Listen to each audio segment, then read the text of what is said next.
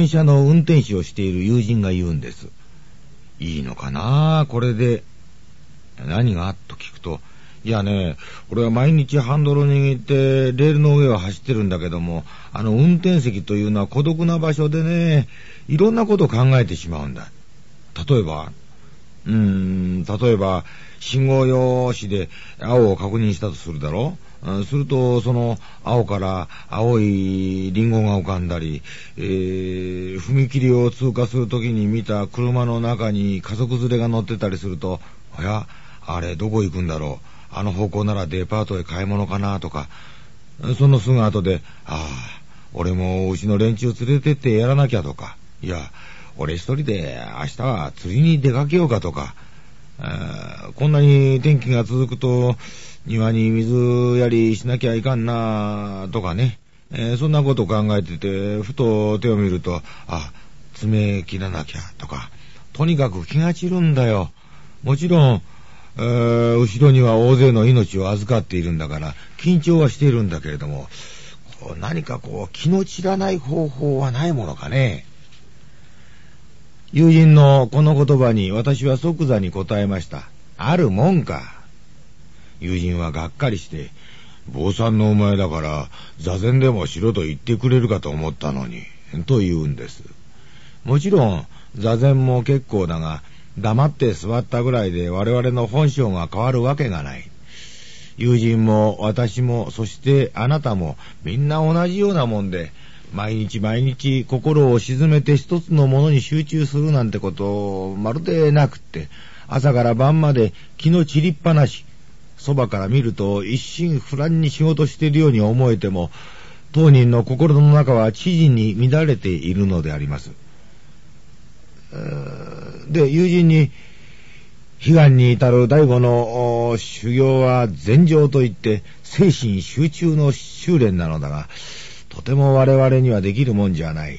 うーんだからといって、居直らず、いいのかな？いいのかな？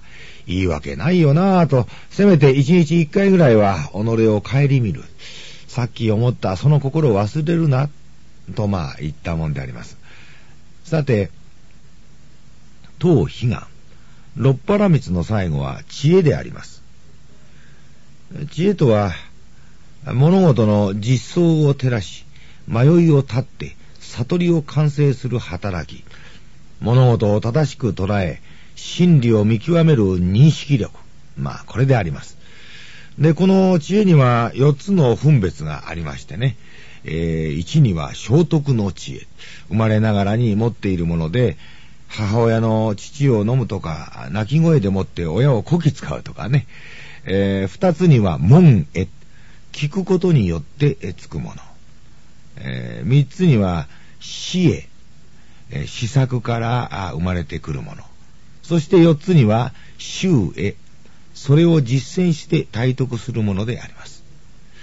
こう考えてまいりますと、私たちはどうやら1の聖徳、2の門へ止まり、それも見上げたもんじゃなくて、聞きかじりの朝知恵で、せいぜい働くのが悪知恵ぐらい。三四の試作し実践するなどは思いも及ばぬことであります。では、知恵の反対はどうかと言いますと、無知でありまして、えー、これならお手の物。無知の語源はインドのモーハー、愚かなこと。これが中国に渡って翻訳されてマーカー、あるいはバーカーとなりまして、なぜかこのボーカーとかマーカーがなまって、えー、日本語のバカになったと言われます。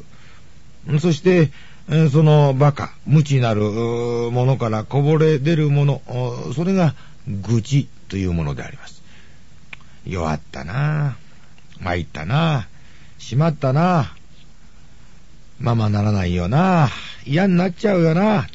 職場で、家庭で、街角で、止めどなく溢れ出ているのがこの愚痴であり、それそのままがバカ丸出しということになるわけで、じゃあ寄せばよいのにと思うんですが、なかなかこれが止まらないんですよね。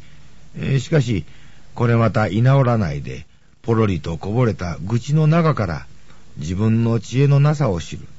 本当の私というものを思い知らされるという受け取り方も大事なことかと思うのですが、いかがですか？